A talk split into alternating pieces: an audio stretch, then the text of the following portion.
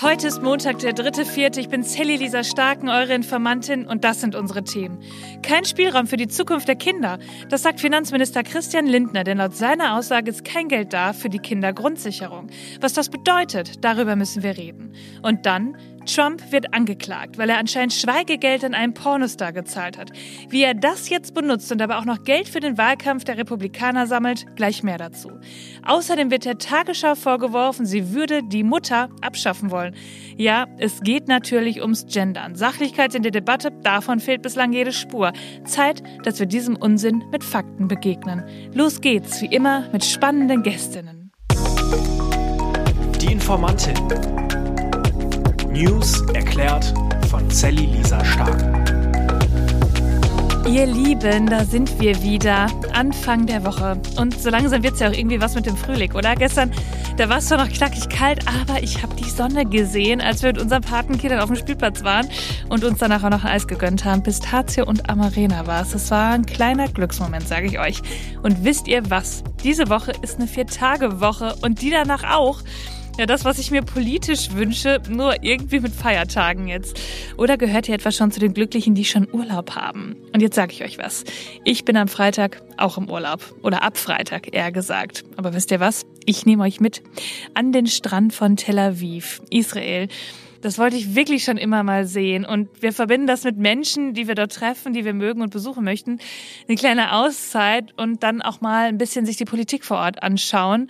Und natürlich auch all die spannenden historischen Orte. Wir haben, wenn unsere Pläne wirklich gut funktionieren, vielleicht sogar ein paar Termine, die auch für euch spannend werden. Und deshalb kommt das Podcast-Mikro mit in den Koffer. Aber bevor es soweit ist, starten wir erstmal in diese Woche. Und da gibt's einiges zu besprechen. Bundesfinanzminister Christian Lindner sieht kaum Spielraum für die Kindergrundsicherung. Aber Moment mal, die ist doch im Koalitionsvertrag verankert und soll bald auf den Weg gebracht werden. Nochmal von vorn. Bisher ist es so, dass man Unterstützung für Kinder auf ganz vielen, meist aber eben komplizierten Wegen bei Behörden beantragen kann. Ja, diese Hürde, und weil es eben manchmal so kompliziert ist, führt auch dazu, dass bis zu 70 Prozent der Familien ihre Ansprüche gar nicht erst teilweise oder vollständig wahrnehmen. Und die Kindergrundsicherung soll das alles vereinfachen.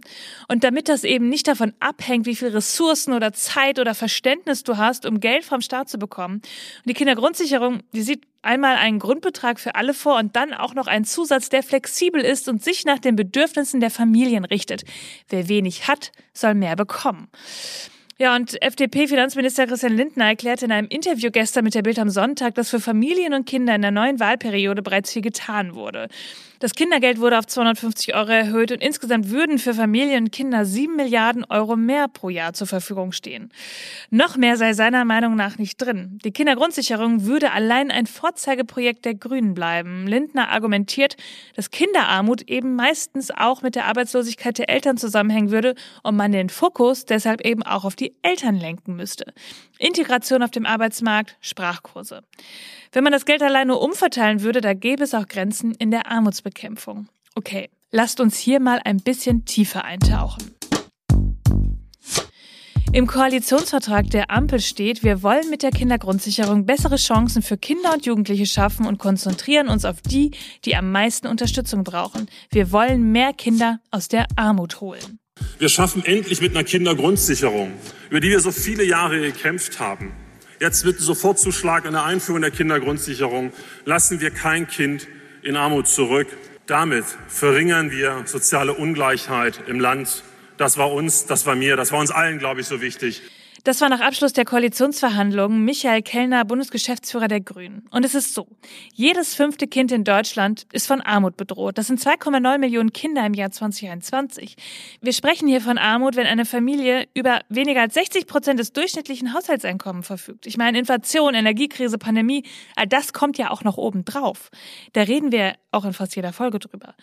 Und ja, es stimmt natürlich, wenn Lindner sagt, dass Kinder zuallererst von ihren Eltern abhängig sind. Wenn also kein Geld in den Familien ist, zum Beispiel wegen Arbeitslosigkeit, dann wirkt sich das eben auch auf die Kinder aus. Und Studien zeigen aber auch, dass wenn man schon als Kind arm ist, dann ist die Gefahr hoch, es auch als Erwachsener zu sein. Und genau aus dieser Faktenlage heraus ergab sich die Forderung nach einer Kindergrundsicherung, damit Kinder eben nicht allein von ihren Eltern abhängig sind. Soweit der Stand bislang. Und nun argumentiert Lindner, dass die Kindergrundsicherung zu hoch sei und damit Anreize für Erwerbsarbeit der Eltern fehlen könne. Anders gesagt, diese also nicht mehr arbeiten gehen würden. Im Interview mit der Bild am Sonntag wurde er dann auch nach den Prioritäten gefragt, die er eher im Bundeshaushalt sehen würde. Er hat geantwortet, Erneuerung der Infrastruktur aller Verkehrsträger, die Digitalisierung des Staates, die Ertüchtigung der Bundeswehr, die Stärkung von Bildung und Forschung und die Modernisierung von Handwerk, Mittelstand und Industrie. Er sagt, wir haben zu wenig Geld für Mehrausgaben und meint damit konkret auch die Kindergrundsicherung. Aber für das Jahr 2024 rechnet er mit Rekordeinnahmen von einer Billion Euro für den Bundeshaushalt. Und das ist echt viel Kohle. Doch trotzdem würde das Geld nicht ausreichen, um die gesetzlichen Verpflichtungen des Bundes zu finanzieren. Diese Regierung müsse die Kraft finden zu sparen, meint er. An Mehrausgaben sei momentan nicht zu denken. Ja, fühlt sich nach Zwickmühle an oder falscher Prioritätensetzung. Geld für Digitalisierung und Infrastruktur ja, aber nicht für die Zukunft unserer Gesellschaft, für die Kinder? Ich will ja immer, dass ihr euch bei solchen News eine eigene Meinung bilden könnt. Und deshalb seht ihr hier zwei verschiedene Ansätze, wie man das Thema betrachten kann. Lindner sieht anscheinend in der Kindergrundsicherung vergebene Liebesmüh, da man bei den Eltern und deren Arbeitslosigkeit eher ansetzen müsste. Und die Grünen sehen in der Kindergrundsicherung ihr Herzensprojekt, um Kinderarmut so zu bekämpfen, dass es auch wirklich bei den Kindern ankommt. Julian Schmitz, neuer Leiter des RKI, twitterte, Kaum ein Faktor verursacht so hohe gesellschaftliche Folgekosten wie Kinderarmut inklusive lebenslanger psychischer Erkrankungen.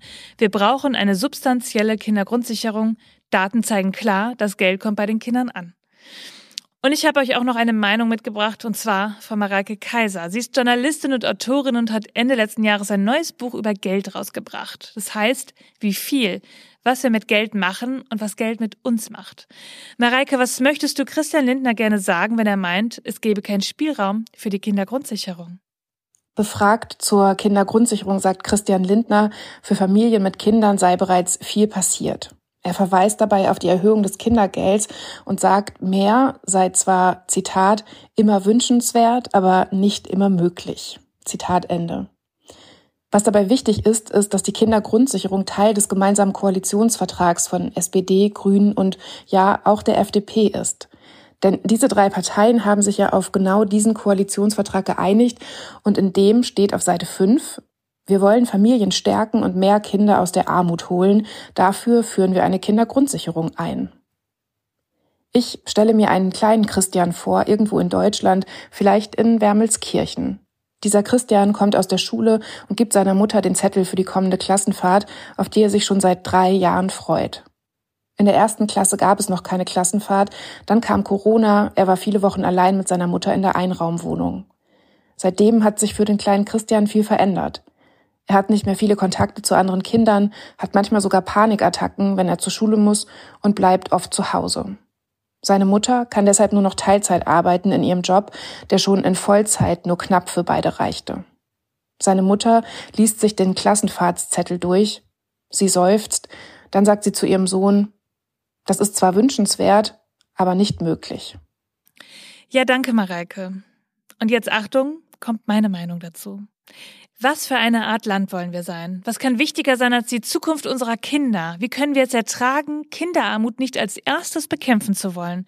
Was kann wirklich wichtiger sein. Das Konzept liegt auf dem Tisch. Studien zeigen, es würde wirken, der Staat würde nicht sparen, wenn er dieses Geld nicht jetzt für Kinder ausgibt. Das ist ein Trugschluss, denn dann geben wir es später aus, wenn wir versuchen, die Folgen von noch mehr Armut, weniger Chancen und Ungleichheit in unserer Gesellschaft einzudämmen. Los, Lindner, schlaf noch mal eine Nacht drüber, du willst doch bestimmt auch das Richtige tun. Was sagt ihr? Setzen wir bei den Kindern an oder bei den Eltern? Leute, Trump wird angeklagt. Und damit ist er der erste Ex-Präsident überhaupt, dem sowas passiert. Um was geht's dabei? Ja, es geht um Schweigegeldzahlungen an den Pornostar Stormy Daniels. Sie hatte Sex mit Trump. Er sagt, das wäre nicht so gewesen und soll ihr 130.000 Dollar gezahlt haben, damit sie auch nichts sagt.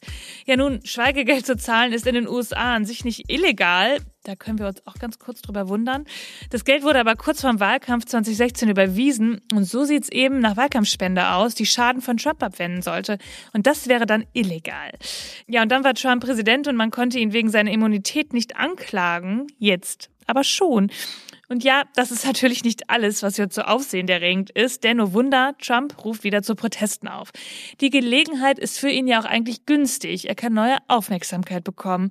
Seht, wie ungerecht dieses Land ist, voller Fake News und Fake Menschen. Wir müssen uns wehren. Steht auf und protestiert dagegen. Es ist eine Hexenjagd.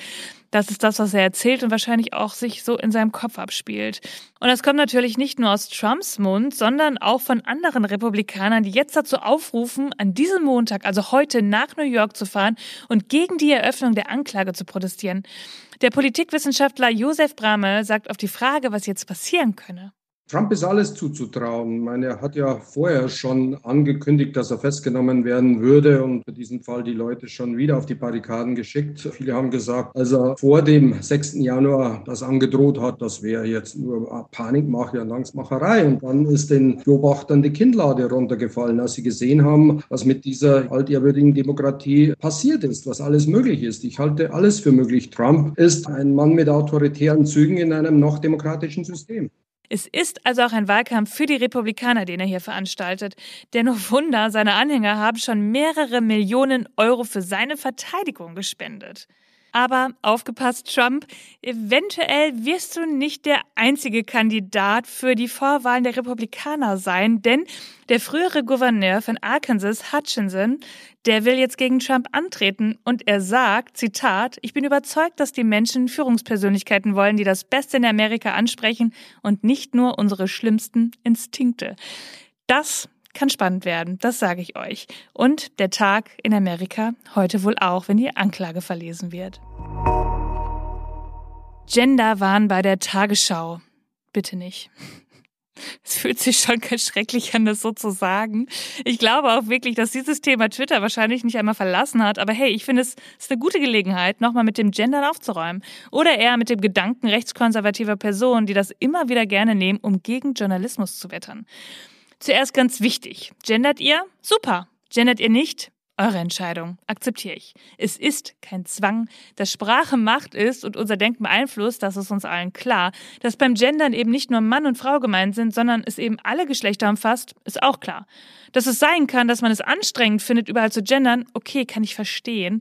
Aber was mir gehörig auf den Senkel geht, ist die Meinung rechtskonservativer und rechtsextremer Menschen, die das Gendern vorschieben und da eine Bedrohung für die Gesellschaft sehen. Ja, und die Tagesschau hatte in einem Artikel über Sonderurlaub nach der Geburt des Kindes das Wort entbindende Person geschrieben und nicht das Wort Mutter. Die Bild, AfD-Politiker und so manch andere explodieren förmlich und sagen, das ist die Abschaffung der Mutter. Aber eigentlich ist es doch ganz einfach. Auch transsexuelle Männer können ein Kind bekommen. Hier handelt es sich um Männer, denen bei der Geburt das weibliche Geschlecht einer Frau zugewiesen wurde. Wurde also keine geschlechtsangleichende Operation vorgenommen oder wurden zumindest die inneren weiblichen Organe an Ort und Stelle gelassen, können diese Männer ein Kind bekommen.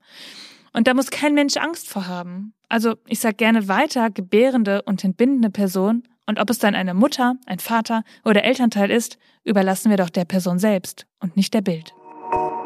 Ihr Lieben, das war's schon wieder für diesen Montag. Was waren das schon wieder für News, sage ich euch. Ihr findet alle Informationen und Quellen in den Shownotes. Informiert euch selbst, sprecht drüber, bildet euch eure eigene Meinung.